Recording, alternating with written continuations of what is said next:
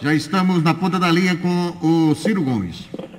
Então vamos lá, são 17 horas e 28 minutos aqui na Jornal FM 91.3, o Canhão do Nordeste. Tenho o prazer de cumprimentar o amigo querido presidenciável, ex-ministro, ex-governador do Ceará, Ciro Gomes. Ciro, prazer em cumprimentá-lo. Boa tarde.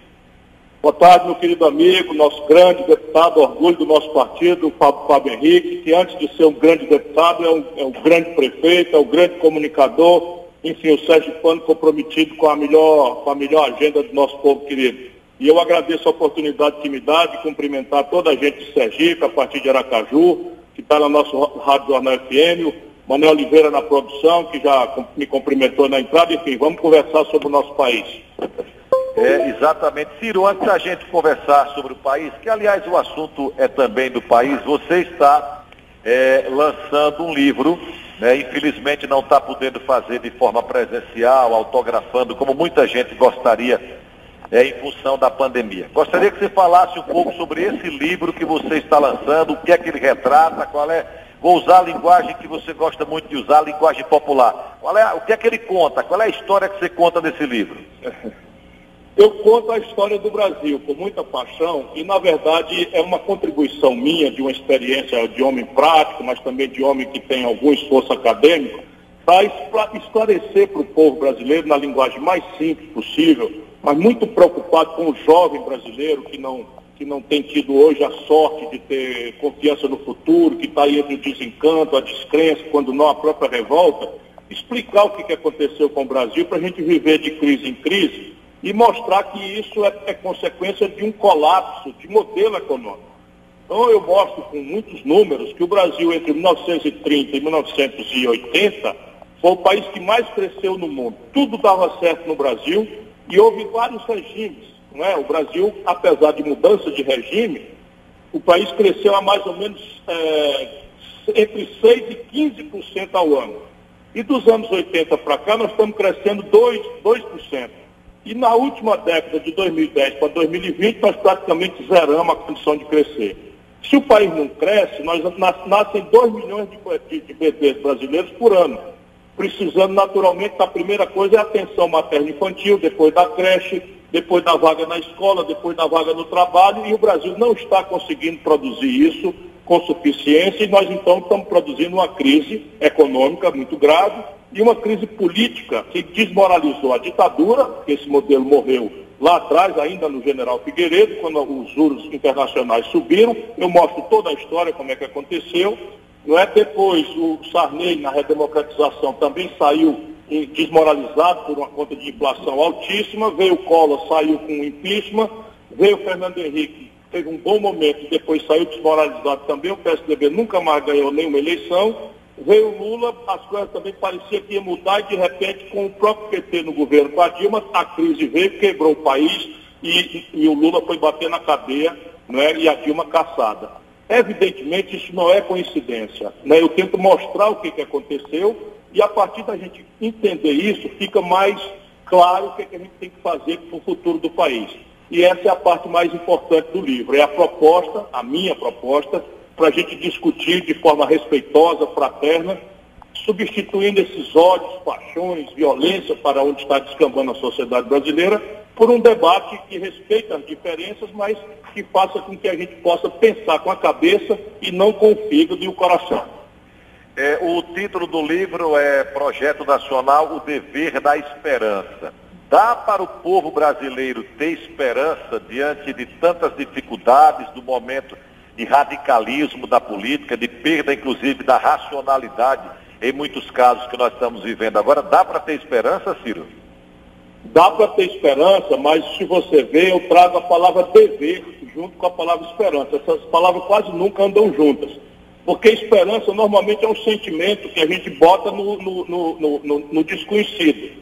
E no Brasil, se a gente não tomar o prumo da coisa, e isso é o povo brasileiro que tem que compreender o que está acontecendo, a nossa obrigação é iluminar isso, é ajudar, explicar, explicar de novo, né? tentar mudar a linguagem. Às vezes eu não sou entendido porque eu, eu quero falar do jeito que o povo me entende. Eu fui criado no, no interior do Nordeste, eu fui educado a maior parte da minha vida junto com a pobreza na escola pública, e eu não quero deixar essa minha origem para lá. Né? estudei, tive oportunidade, cresci muito na vida, sou muito agradecido a Deus e ao povo, enfim, mas eu não quero perder a minha origem. Então, essa é a minha tarefa, iluminar a compreensão. Por que, que dá para ter esperança? Eu trago os números. O Brasil, entre 1930 e 1980, multiplicou por 100, por 100 a riqueza. Sabe quantos países do mundo fizeram isso no mesmo período, desse, na história da humanidade? Nenhum.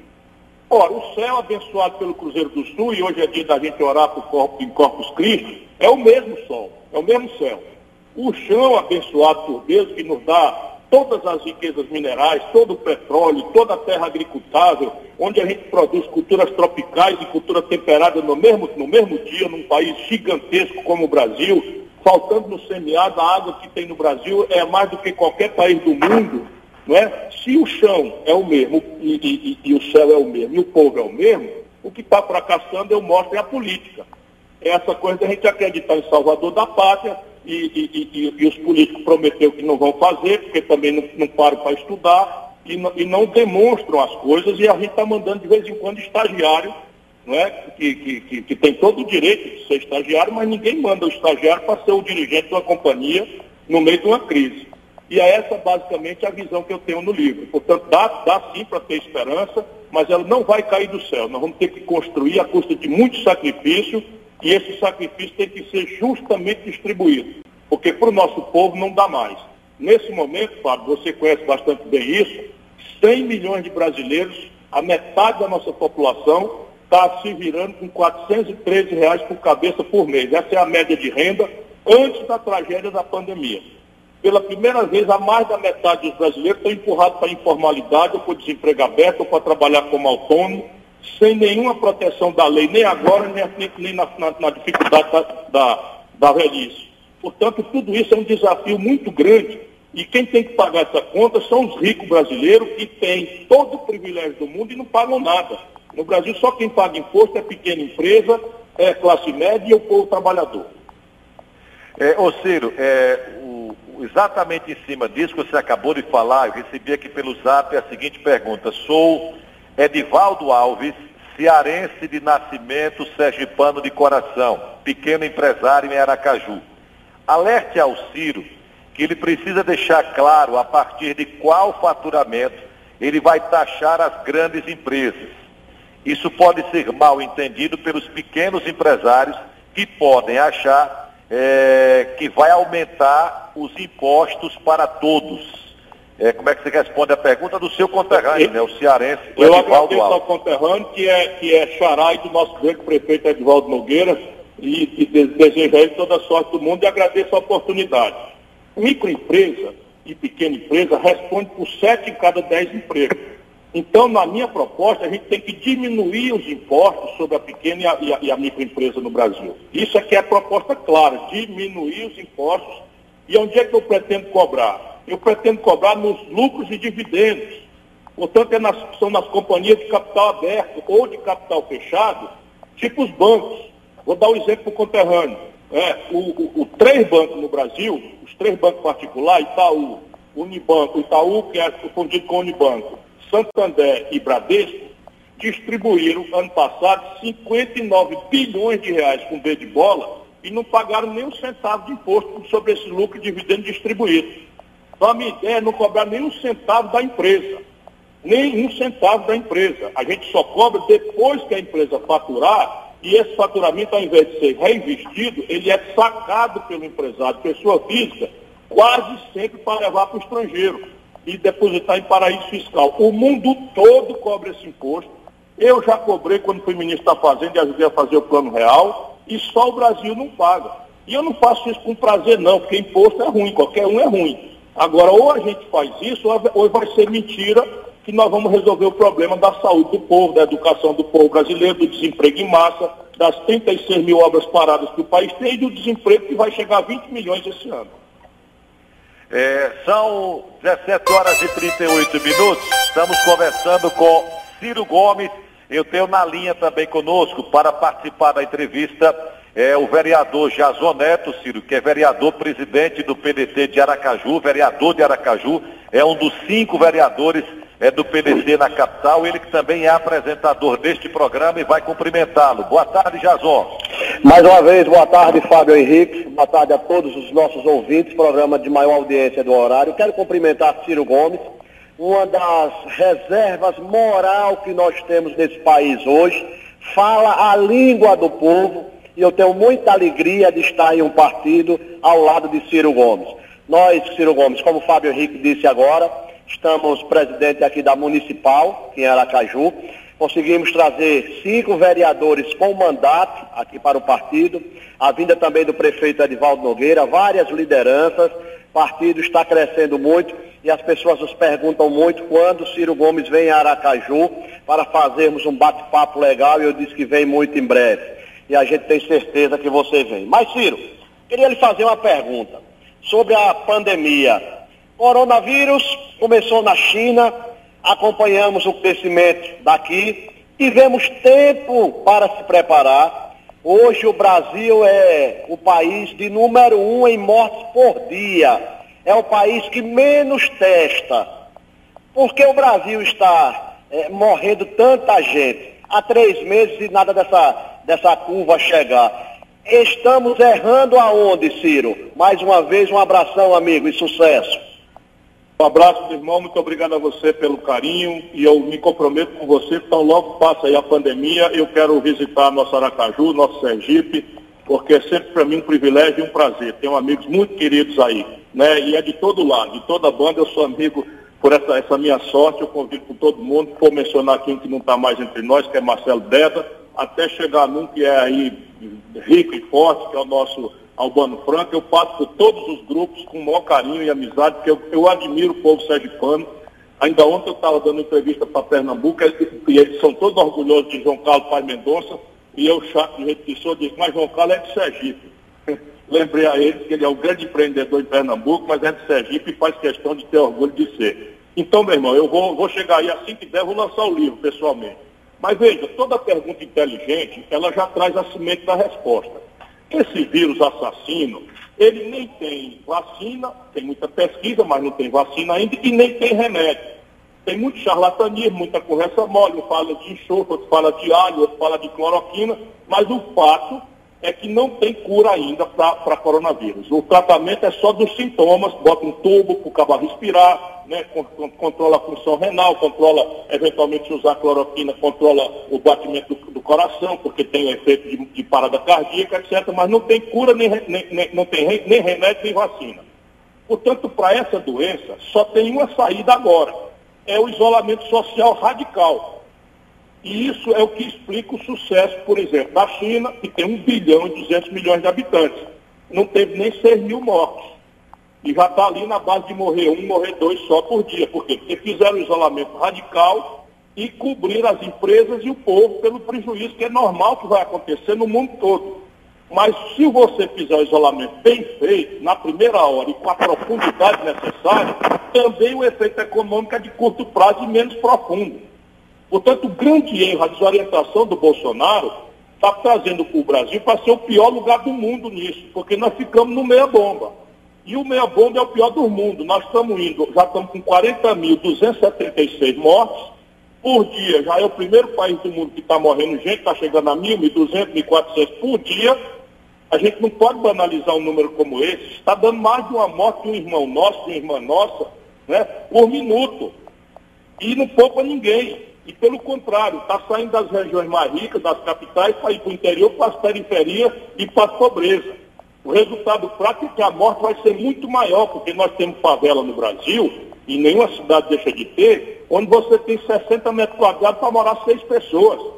Essa é a vida do nosso povo. A metade das casas do, do, da pobreza brasileira não tem saneamento básico. E metade do povo, 100 milhões de pessoas, está na informalidade. Se o camarada não for vender o picolé, ou a pipoca, ou, o espetinho na, na, na, praia, na rodoviária, simplesmente não leva o ganha-pão para casa.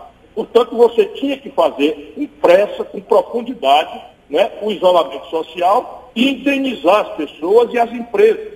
Até hoje, o Brasil picou em três vezes a, a, a ajuda do povo, a gente tinha que ter feito uma vez só, em vez de levar o povo para se humilhar na Caixa Econômica, nas agências, e ficar ali aquele aglomerado se contaminando, a gente tinha que ter mandado um cartão de débito pelo correio e credenciar as firmas para fazer a entrega, para diminuir a quantidade de gente para circular e esse 40% do dinheiro voltava pelos impostos. Mas nada, é tudo por cima da perna, é tudo descuidado, é tudo sem, sem planejamento, porque o governo é, antes de mais nada, incompetente.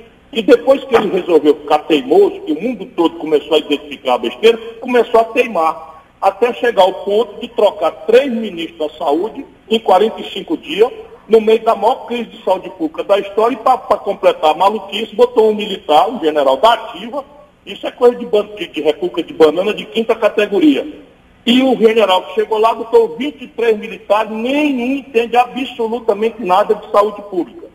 Porque podia ter, né, um médico, o exército tem gente que trabalhou em laboratório, que fez. Não, 23 militares, nenhum tem nenhuma experiência, aí dando a fazer besteira. Fraudar números, esconder cadáver, né, receitar cloroquina sem, sem, sem, sem, sem, sem, sem protocolo de saúde, e aí está aí a conta do povo brasileiro morrendo na economia. Eles botaram um trilhão de reais disponível para o crédito. Esse crédito não chega. Por que, que não chega? Porque eles entregaram para os bancos de graça, sem norma, sem obrigação de nada. Isso é um escândalo. E aí, no fim da tarde, os bancos empostam o dinheiro todo, não emprestado. Nós estamos quebrando 6 milhões de empresas hoje no Brasil, estão no Serasa, na antessala de quebrar. E essa montanha de dinheiro do caixa do Banco Central, dinheiro do povo, fica empossado no caixa, quando chega no fim da tarde, agora, uma hora dessa, os bancos estão emprestando essa montanha de dinheiro para o próprio governo, pelo juro da Selic, que é 3% ao ano. Então é um desastre completo. Nós estamos indo para uma queda econômica de 6% a 11%, não tem um plano para a gente elogiar, para a gente botar defeito, para dar uma sugestão. Ninguém tem ideia. A conta pública, o orçamento de guerra que o Fábio Henrique lá com os deputados votaram, ligeiro, né? a Câmara tem ajudado muito, botou 11 bilhões e 400 milhões de reais disponível para o enfrentamento da pandemia. Para comprar teste, para comprar respirador, para comprar monitor, para comprar leite de UTI, para credenciar hospital de campanha. Pois bem, os camaradas são tão incompetentes que o dinheiro autorizado pelo Congresso eles não deram conta de aplicar nem 2 bilhões e 500, 79 dias depois da, da, da, da, da epidemia estabelecida. É um desastre. É a mistura de incompetência com genocídio, o que está matando o nosso povo. E o mais cruel, as simulações dos cientistas é que o Brasil vai ter entre 80 e 120 mil mortes em agosto. O que transforma o senhor Jair Messias Bolsonaro, para além de um irresponsável, num assassino genocida. Bom, são 5 horas e 46 minutos. O Ricardo mandou a pergunta aqui pelo zap, mas era exatamente sobre esse assunto que o Ciro acabou de responder em relação à pandemia. Aliás, eu queria, em nome de um amigo, viu, Ciro, José Lúcio, que era presidente da Associação dos Renais Crônicos aqui do estado de Sergipe, companheiro do PDT, pré-candidato a vereador em Aracaju e que infelizmente é, também foi vítima é, esta madrugada da, da coronavírus. Saudar aqui aos Sergipe já chega com os números de hoje a 283 mortes 11.056 casos, são 443 casos só nas últimas 24 horas. Infelizmente, é, os números eles não diminuem. E há um debate, Ciro, que sempre se faz, que é o seguinte: abrir o comércio, não abrir o comércio, manter o comércio fechado. Qual é a sua opinião em relação a este assunto? É hora de abrir, de flexibilizar, como estão fazendo, por exemplo, Rio, São Paulo, ou, ou ainda não é hora de fazer isso? Depende muito de algumas variáveis. A gente já tem, né? Essa é a tragédia do Brasil, porque a gente já fez muita besteira, e agora a gente já pode ver onde é que acertar a mão, onde é que errar a mão nos outros países e aqui dentro do Brasil mesmo a gente já tem a coisa. Então, quando é que a gente deve abrir ou fechar? Primeiro, tem que fechar radical, porque isso é que salva a vida e isso é que protege a economia, porque se você fechar radical, em 15 dias você começa a afrouxar, porque o vírus, ele se transmite numa velocidade de 1 para 4. Então o camarada que tem o vírus passa para 3, 4 pessoas. Se essa pessoa ficar em casa e as outras três, as outras quatro ficarem em casa, elas não se contaminam, o vírus cai de uma contaminação de 1 para 4, para 1 para 3, 1 para 2, 1 para 1, e aí quando cai de 1 para 1, está na hora de abrir, porque a curva de infecção caiu e o sistema de saúde aguenta. Vamos olhar. A América do Sul, nossos vizinhos, tem a mesma demografia, o mesmo, o mesmo tipo de gente, o mesmo clima, mais quente para o norte, mais frio para o sul, né? a mesma desigualdade e pobreza, igualzinho. Se a gente pegar das pequenas ex-guianas até o Uruguai, lá embaixo, passando por Venezuela, Colômbia, Bolívia, Chile, Paraguai, Uruguai e tal, eles têm um terço das mortes do Brasil. Eles têm hoje ao redor de 12 mil mortes, o Brasil está com 40.276 mortes. Qual é a diferença? É que eles fizeram o que a Organização Mundial de Saúde recomendou, o que a China fez, o que a Nova Zelândia fez, o que a Alemanha fez. Isolamento social radical, interromperam a transmissão abruptamente e puderam voltar gradualmente ao normal. Aqui no Ceará, onde já temos quase 4 mil pessoas mortas, o que, que aconteceu? Nós estamos testando em massa. O Brasil é o país que menos testa no mundo. Portanto, esses números de 40 mil, de 300 e tanto, é tudo número de duas semanas atrás, porque o teste demora no laboratório entre 8 e 14 dias para ficar pronto. Então, veja, nós não estamos testando, porque o Brasil não tem os testes, tem que importar do estrangeiro. Se você não testa, você está no escuro. Aqui, como nós estamos testando em massa, a gente sabe por bairro em Fortaleza, onde é que o coronavírus parou de infectar um para quatro, passou para um para dois, um para um, e já temos aqui a cidade de Fortaleza, já temos a contaminação um para dois. Quer dizer, precisa dois contaminados para pegar um. Aí está na hora de afrouxar. Afrouxar como? Vamos todo mundo para frente? Não é assim. Você tem que continuar né, evitando aglomeração, você tem que continuar usando a máscara, você tem que continuar usando o álcool gel, porque isso vai demorar até o fim do ano. O que é preciso derrubar a curva é para a velocidade de contaminação diminuir e o sistema de saúde ter condição. E esse é o outro indicador. Quantos leitos de UTI tem Aracaju? Já está na conta de, de, de, aceitar? Então tem 30 pacientes que entram e, e, e tem 100 leitos de UTI. Então está sobrando 70? Pode descomprimir um pouco. Aqui nós chegamos a 100% de ocupação, agora caiu para 75%. Então está na hora de descomprimir um pouco, porque se houver uma rebordada, que vem, a gente já sabe que vem, né, o, o sistema de saúde está capacitado de receber as pessoas. Em São Paulo está no pico de subida. No Rio de Janeiro está no pico de subida. Em Minas Gerais está no pico de subida. Abra, abrir lá significa mandar matar pessoas. É melhor mandar dar um tiro na testa do que fazer uma irresponsabilidade dessa. É, para você ter uma ideia, Ciro, nós estamos aqui em Sergipe, é, as UTIs destinadas para a Covid-19 a ocupação das UTIs públicas 76%. E na UTI privada, e eu disse na abertura do programa, é gente que tem plano de saúde e tem dinheiro no bolso, está em 105%. Ou seja, não há mais UTI é, no sistema de hospitais privados no estado de Sergipe. O cabo vai ter o dinheiro no bolso, vai ter o cartão de crédito, vai ter o plano de saúde e não vai ter a UTI é, para atendê-lo. É, Aconteceu tem... a mesma coisa aqui em Fortaleza. Se o cabo é rico, empresário, ah, vamos abrir que a economia, que é o fato curado criminoso do Bolsonaro, ele não sabe que ele vai pegar e não tem mais como ir para UTI. Lá por Manaus, o pessoal estava pagando 30 mil reais por uma diária de UTI dentro de um, de um avião. De uma UTI no ar, porque estava pagando 30 mil reais uma diária.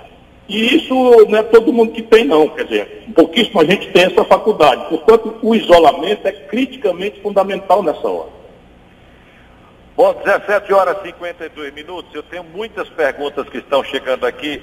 Ciro, tem uma, uma, uma colocação que sempre é feita quando as pessoas falam de Ciro Gomes. É o seguinte, não, o Ciro é bruto, o Ciro é ignorante, o Ciro é, é pavio curto, é, bateu, levou. Como é que você é, encara esse tipo de crítica que é feita a você? Hoje um amigo nosso aí de, de Sergipe fez a mesma pergunta. Parece que eu estou meio mal falado aí. Veja, eu, eu tenho uma vida pública que já me levou a ser prefeito da quinta maior cidade brasileira, que é Fortaleza, governador do oitavo estado brasileiro, que é o Ceará, eu comandei a economia do Brasil, ajudei a fazer o plano real, fui ministro da Fazenda do Brasil, fui ministro da Integração Nacional, enfim, eu tenho uma vida toda. Se eu fosse esse doidão que a turma pinta, não é? eu não tinha, acredito, que me saído como o mais popular, o melhor aprovado de todas essas experiências. 40 anos de vida pública, nunca respondi por um mal feito, nunca agredi uma pessoa, nunca distratei uma pessoa humilde, nada, nunca na vida. Agora, o que é que está acontecendo? Aqui no interior do Ceará, não sei se aí é a mesma coisa, né? se lá na nossa Nossa Senhora do Socorro o povo fala igual, mas aqui diz que é adversário político, quando não tem defeito, nós bota. Então, acho que é mais ou menos isso. Não pode dizer que eu sou incompetente, não pode dizer que eu sou ladrão, é? e aí fica inventando uma coisa. Agora, o que, que eu sou? Eu sou indignado. Meu irmão, você não tem ideia do que é um cara saber como as coisas podiam ser, querer ter assumido a responsabilidade do presidente da República e ficar trancado em casa, vendo o presidente mandar para o matadouro né, 120 mil irmãos seus, né, de tudo humilde, tudo gente que podia estar tá sendo, né, vivendo em paz com a sua família. Um país como o Brasil, precisar de trazer da China máscara de enfermeiro, máscara para o povo se proteger da rua, trazer bata de médico, trazer touca de enfermagem, trazer aparelhos simples, que qualquer universidade do Brasil, se a gente der um trocado, ela desenvolve como respirador, monitor, e vá ter sangue de barata para aguentar isso, eu não quero ter, percebe? Eu, claro, estou todo dia ficando mais velho, já estou com 62 anos de idade, mas eu não quero virar um desses políticos brilhantinados que só fala coisa bonita, elegante e, e tal, porque eu não sou da máfia, eu, eu, eu sou do povo, e se eu puder ser presidente um dia com, com a minha sinceridade, com o meu compromisso popular, aí eu vou ser. Se eu não vou ser, eu vou para casa com muito orgulho, sabe, de nunca ter traído a minha origem, nunca ter traído o meu compromisso com o povo do Brasil, que é o amor da minha vida. É, o Itamar, são 5h55, nós estamos conversando com Ciro Gomes. O Itamar, que é lá de Porto da Folha, sertão sergipano, uma bela cidade, Ciro, às margens do Rio São Francisco. Ele pergunta se em 2022 você estará junto com o ex-presidente Lula. Não é muito provável, porque, na minha opinião, e eu tenho nisso muito respeito, eu só vou responder porque é um conterrâneo nosso que merece qualquer, toda a atenção que eu puder dar. Mas a minha vontade é de não falar mais nem no Lula nem no PT, porque só vira briga, só vira confusão. Mas eu vou fazer a resposta. O grande problema brasileiro hoje é, é que o PT simplesmente não tem mais visão do Brasil e perdeu, o Lula perdeu completamente a noção da vida que o nosso povo está passando. Quando ele foi preso, isso não é fácil para ninguém. Né? O Camba saiu do alto da glória de insensado por todo mundo, no Brasil, no estrangeiro, e de repente vai bater na cadeia. Isso não é fácil não, e, e eu compreendo com a minha alma, com toda humildade, as razões pelas quais o Lula faz isso. Mas a partir daí, veja bem, vamos raciocinar juntos.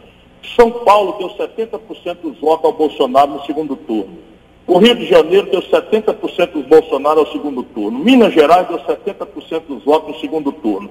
Rio Grande do Sul, Paraná, Santa Catarina, todo, todo, todo o centro-oeste brasileiro, o, o, Mato Grosso, o Mato Grosso do Sul, não é, não é, Goiás, o Distrito Federal, Amazônia, 70% de voto para o Bolsonaro. Num lugar em que durante quase 20 anos todo mundo votava no Lula.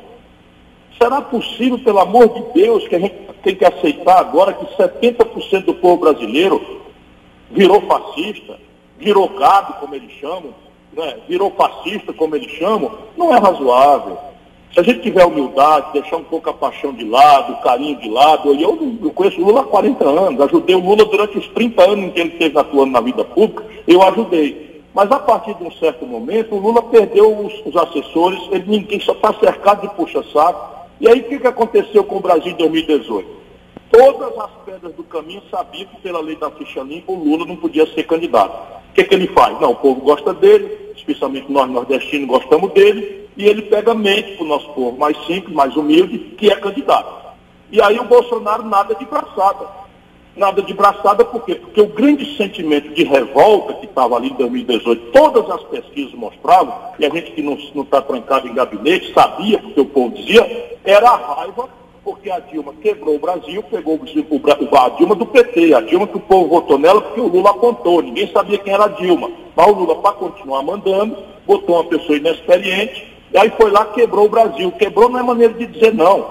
O Brasil, quando a Dilma tomou posse, tinha 4% de desempregados. Quando ela caiu, estava com 14%. O Lula expandiu o crédito consignado, o crédito para a agricultura familiar, o crédito para o comércio, o crédito, e todo mundo ficou muito feliz. Resultado prático, com a Dilma, 63 milhões e 700 mil brasileiros que entraram no crediário foram com o nome sujo no SPC, estão se sentindo humilhados. Até hoje estão nessa condição sem conseguir sair dessa encalacrada porque acreditaram tal. desses, quase 70 milhões de brasileiros, 11 milhões são jovens, que estão inadimplentes com fiéis, porque ao invés de expandir mais a universidade gratuita, financiou o jovem, o jovem tomou esse dinheiro na crença de que ia ter um emprego, uma oportunidade, saiu da universidade, o desemprego monstruoso, falta de oportunidade para todo mundo, e o cabo agora está com o nome sujo no SPC no começo da vida. Isso tudo com a corrupção generalizada que aconteceu, e não adianta fazer de conta que não aconteceu, eles querem passar a mão por cima, mas o povo brasileiro viu Palocci, que era braço direito do Lula, fundador do PT, né? Confessou que era ladrão e devolveu 100 milhões de reais. Isso é o Globo mostrando toda hora no horário nobre, igual novela. Isso criou esse ódio, que se a gente não desarmar, o Bolsonaro vai voltar, ou eles vão inventar outro, outro mito, outra confusão, para continuar fazendo a mesma coisa, que é perseguir o povo para privilegiar meia dúzia de, de, de coisas. E aí ou a gente fala isso com clareza, meu irmão, ou a gente simplesmente não vai entender nada, não vai ter humildade. Eu não falo para punir ninguém. Eu falo para a gente ter humildade e se reconciliar com o povo brasileiro. Respondendo, portanto, eu não é provável que ande mais com essa burocracia do PT, porque ela se corrompeu e hoje é parte do problema. Bom, 17 horas e 59 minutos. Boa tarde, Fábio. Ciro é um grande quadro. É, sinto que está chegando a vez dele comandar este país.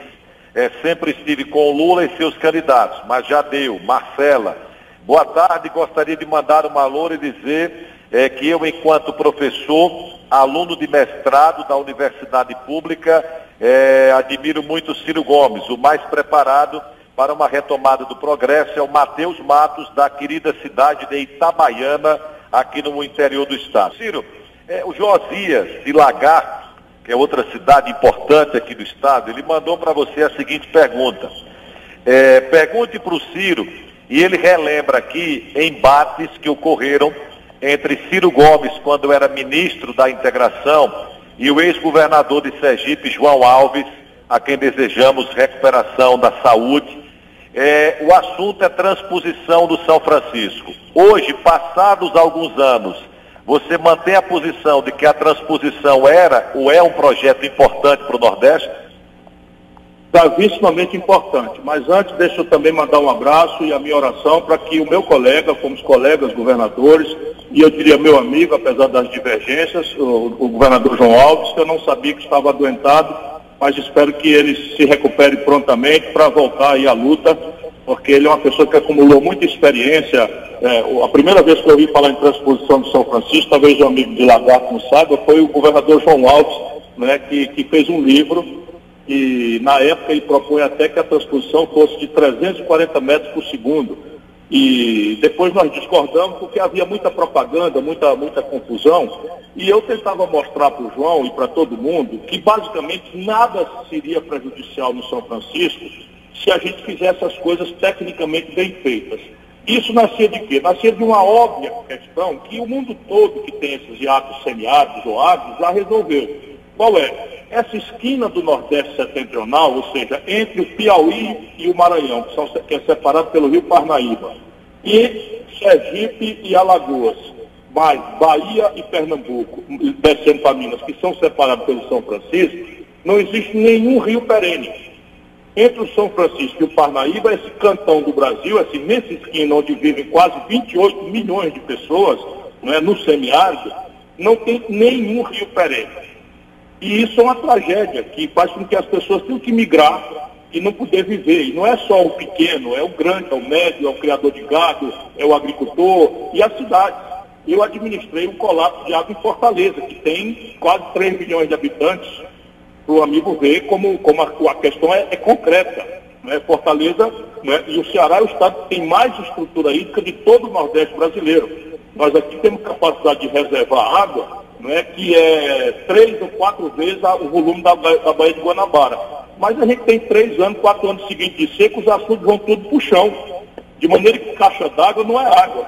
Isso é que as pessoas, na época do debate, confundiam caixa d'água com água. A caixa d'água é uma reserva. Se não vier a chuva, não tem água. E aí a solução qual é? Tirar de onde sobra para levar para onde falta. Isso é o que foi feito nos Estados Unidos, o João Alves viajou comigo para lá ver. Isso é o que foi feito na Espanha, né, que tem uma produção agrícola irrigada extraordinária numa região mais árida do que o Nordeste. Daí veja, O São Francisco, a partir de Sobradinho, pela cascata de barragens da Chesf, já é um rio artificialmente perenizado. E ele tem uma vazão na pós, regularizada pela ordem de outorga da, da, da, da, Agência Nacional de Águas para a Chesf, que é de 1.680 metros cúbicos por segundo na boca do rio, quando ele chega no mar. O projeto pede uma retirada regular de 24 metros cúbicos por segundo. Estou dizendo, o que vai para a boca do mar é 1.680 metros por segundo. Ou a transposição pede seguro 26 metros cúbicos por segundo. E quando houver uma cheia grande, que Sobradinho verter, que a barragem de Xingó verter, aí essa água que vai para o mar na base de 11 mil metros cúbicos por segundo, a gente tiraria 76 metros cúbicos por segundo, porque o Nordeste Setentrional tem que ter um monte de barragem pronta para receber essa água excedente que é só adoçar a boca do mar. Isso é o projeto de transposição. E muita gente levantou, mas o velho Chico está muito machucado. Eu desci para estudar, viajei, viajei a bacia toda. E achei 130 cidades jogando esgoto sem tratamento dentro do rio.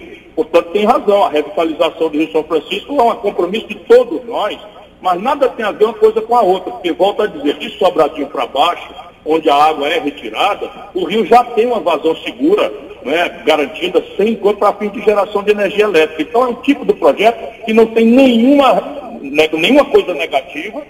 É, o projeto Jaíba, de irrigação em, em coisa, tinha uma outorga de 80 metros cúbicos por segundo, nunca usou nem 10. Então, mesmo a irrigação, no, que era a preocupação de João Alves, que era uma disputa por água, né? Só que a, a, Constituição diz que a, o abastecimento humano e a dessedentação animal tem prioridade na frente do uso industrial e agrícola. Mas mesmo assim, não falta água para nenhum potencial de, de, de, de, de agricultura irrigada em qualquer dos lugares da bacia de São Francisco. Ou seja, é um projeto que só tem benefícios e não tem nenhum efeito negativo.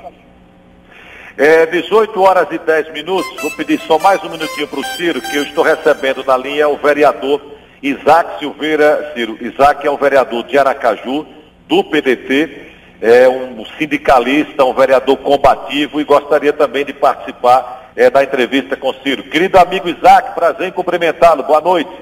Boa noite, Fábio Henrique. Boa noite especial ao nosso grande líder Ciro Gomes. Eu quero dizer uma coisa, ministro.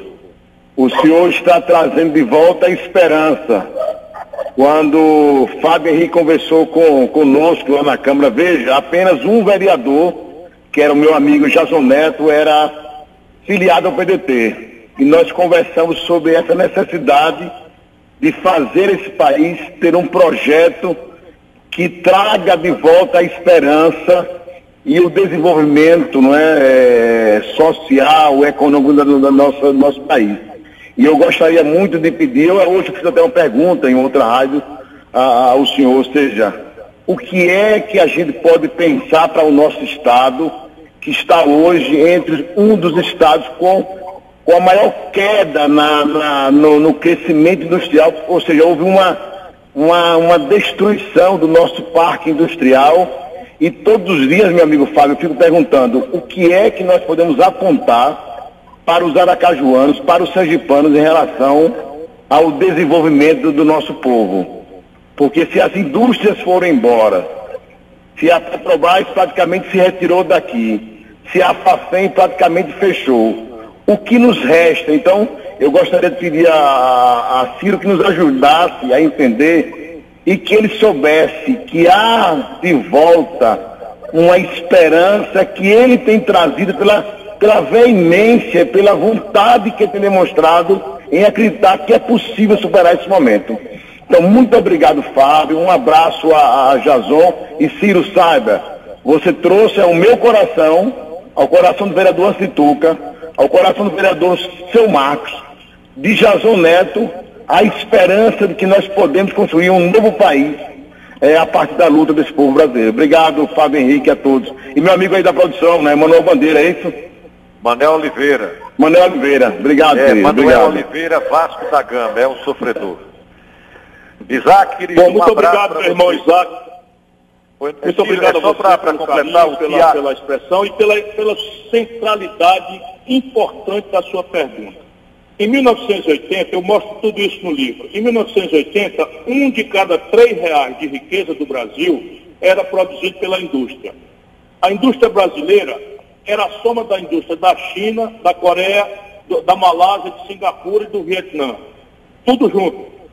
Pois bem, hoje, de cada 100 reais de riqueza do Brasil, só 10 é produzido na indústria. Caiu de 30 para 10 praticamente destruímos a indústria nacional brasileira, se industrializado. Você imagina a tragédia em cima de quem já tinha indústria e perdeu, que é um pouco o caso nosso em alguns setores, como a petroquímica, pela irresponsabilidade absoluta dos nossos governantes. Mas aí veja, a China hoje tem 16 vezes a indústria nacional brasileira. E o que é que eles têm que nós não temos? Isso é uma pergunta que a gente tem que fazer. A planejamento, plano. Como é que você germina uma indústria? No concreto, você tem que ter política, política industrial de comércio exterior, você tem que usar as ferramentas de compra governamental, já já eu explico o que é isso. Você tem que ter uma política de tarifa para proteção dos setores que estão nascendo no Brasil, da competição predatória do estrangeiro. Você tem que ter uma taxa de câmbio em que seja é, mais barato sair de São Paulo para visitar Linda Aracaju do que nós temos feito ultimamente, antes da, da, do, do, desastre do governo do, do, do, Bolsonaro, era mais barato sair de São Paulo para Miami ou para Paris do que, do que para Aracaju, pela manipulação da taxa de câmbio, estimulando a demagogia e o consumismo que quebra o país, como aconteceu é, no governo da Dilma. Então, veja, o Brasil tem que começar a, a reindustrialização pelo, pela lei do menor esforço. E aí eu vou lá e vejo e demonstro quatro grandes setores, aonde, por exemplo, a compra governamental, e antes da pandemia, que eu já tinha escrito o livro, a pandemia só mostrou com grande contundência aquilo que eu estava querendo falar. O Brasil gasta, só o governo federal, 17 bilhões de dólares. Isso dá mais de 50 bilhões de reais por ano, importando do estrangeiro tudo enquanto 80% dos remédios, todos os meios de diagnóstico médico, agora máscara, respirador, bata de hospital, é, touca de, de enfermeiro, como eu já falei. Isso o dinheiro indo embora do Brasil, perdendo poupança e, e financiando emprego na China, na Europa nos Estados Unidos. Ora, se o governo tem a ferramenta de ser a compra do governo que faz, ele pode organizar grupos de empreendedores para ganhando escala financiado, com uma assistência técnica, incubando para capacitação gerencial se o empreendedor for mais jovem, não tiver experiência, e a compra governamental garante o mercado. Isso é autorizado pela Estado do Brasil de Nação e Desenvolvimento na Organização Mundial do Comércio. E aqui o Bolsonaro está querendo tirar o Brasil dessa condição por exigência do Trump.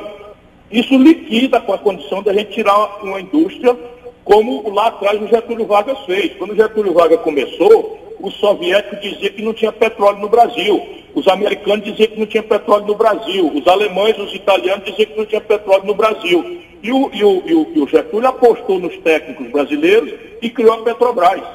O Juscelino tirou do papel e hoje o Brasil é uma potência internacional em matéria de petróleo. O que, é que nós estamos fazendo? Destruindo o potencial e o Brasil hoje está com um terço das refinarias parado, meu caro, meu caro Isaac. Olha o tamanho do escândalo.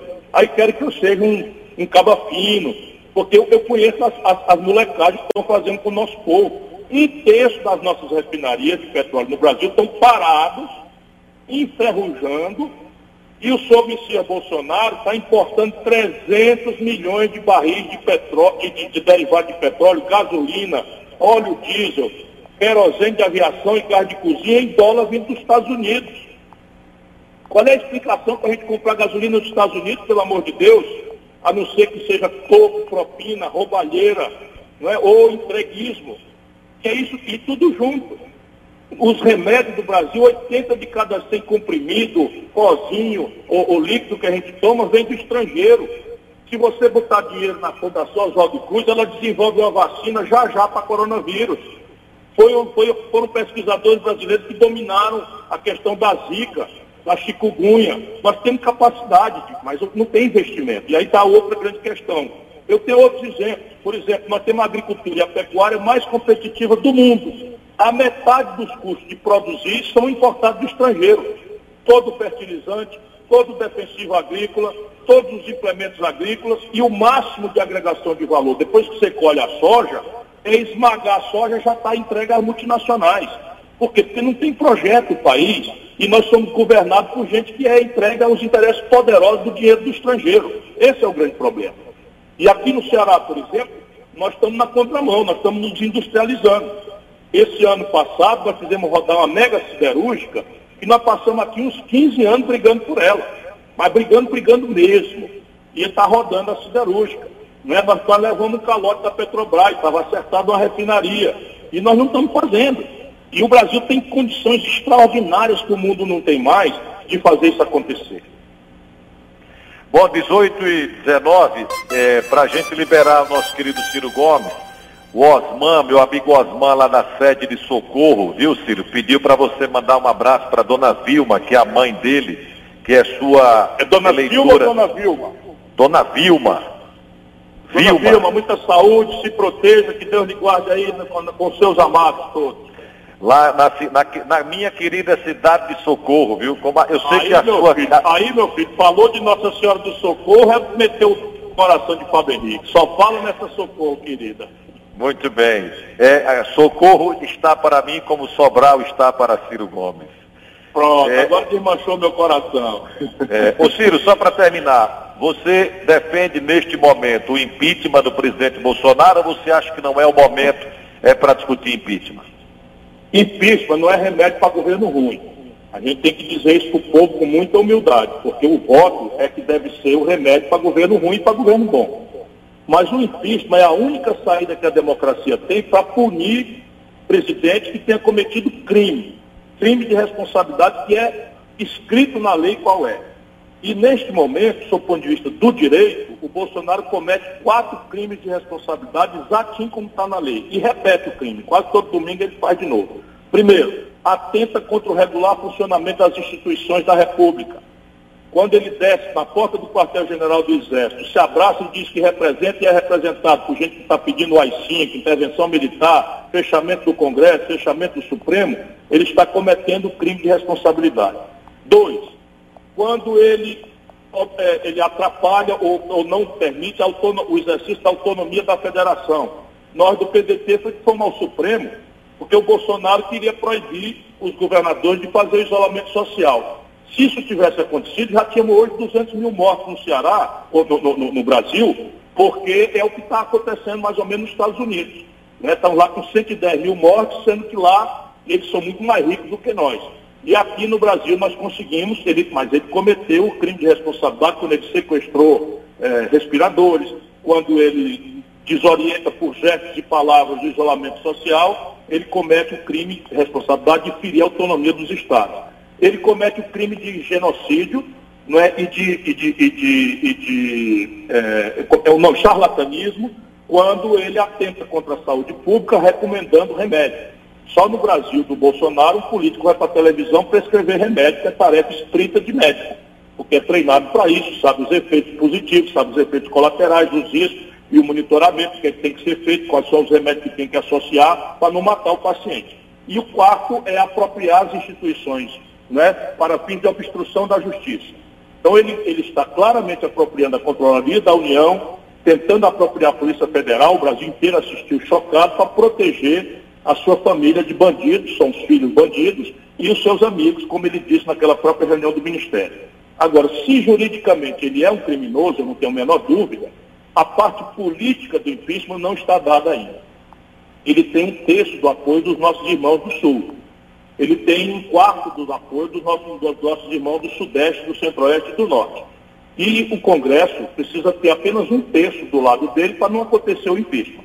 Portanto, a tarefa nossa é, com toda humildade, com todo respeito, ajudar o nosso povo a entender que o único caminho para a gente salvar vidas, salvar nossa economia da destruição das empresas e dos empregos aos milhões e proteger as liberdades da democracia é punir o Bolsonaro pelos seus crimes. Eu acho que isso vai estar mais ou menos maduro ali por setembro. É, para encerrar de vez, é que tem muita pergunta. Eu peço desculpas às pessoas que estão não, mandando é o áudio. Não, se preocupe. É, só para terminar, Ciro, é, qual é a sua opinião sobre eleições? Você acha que deve ser em outubro, novembro, prorrogar mandato para 2022? É a pergunta do Alberto, lá da cidade de Canidé do São Francisco. Bom, está mais ou menos amadurecido o um entendimento entre o Congresso Nacional, as lideranças e o, o Tribunal Superior Eleitoral ao redor de uma proposta de emenda à Constituição que vai adiar as eleições de outubro para novembro. O primeiro turno seria ali ao redor de 15 a 20 de novembro e o segundo turno ali entre 6 e 10 de dezembro. Tem ideia de fazer a eleição é, 12 horas, não é? de 8 da manhã às 8 da noite, para espalhar o povo, e em dois dias, isso não está consensado ainda, mas estamos amadurecendo esse acordo, de maneira que em vez de ser só num dia, seria em dois dias também para espalhar o máximo para evitar a aglomeração mas em nenhuma circunstância haverá prorrogação de mandato dos prefeitos, isso está praticamente unânime entre as lideranças e o, e o Tribunal Superior Eleitoral. Nosso amigo Newton, taxista, manda aqui, o cara mais preparado para assumir o Brasil, Cirão da Massa, é o Newton, lá da cidade de São Cristóvão, que está ouvindo o programa. Querido muito amigo obrigado, Ciro Gomes. Um forte abraço a você e a todos os taxistas, que são uma gente muito querida minha. Querido amigo Ciro Gomes, muito obrigado pela sua participação, pelo é, pelos, pelos esclarecimentos que fez aqui no nosso programa. É sempre um prazer ouvi-lo. Deputado Fábio Henrique, você é orgulho do nosso partido e eu tenho muita alegria, muita honra mesmo de ser seu parceiro, seu amigo e seu admirador.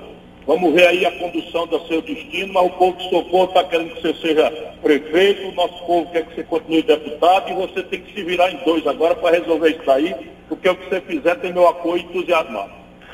Obrigado, Cirão. Um abraço, meu irmão. Obrigado aí para o nosso querido amigo Ciro Gomes, presidenciável. Olha, você pode, viu, Antônio Oliveira? Você pode contestar, é um direito, a democracia é isso. Agora, eu acho que ninguém pode contestar a capacidade, o conhecimento que Ciro Gomes tem dos problemas do Brasil. Ele é um estudioso. Estou dizendo porque muitas vezes a gente tem reuniões e ele é extremamente preparado, conhece os problemas do Brasil, qualquer assunto que você é, for discutir com ele, ele vai ter domínio profundo, inclusive dos números da economia é, do país. Ele que tem é, o meu, meu amigo Mauro Benevides Filho, que já nos concedeu entrevista, deputado federal do Ceará, foi secretário da Saúde, é secretário da Fazenda lá do Ceará, que é uma das pessoas que auxilia o Ciro Gomes. Então, prazer imenso em ouvir o nosso Ciro Gomes.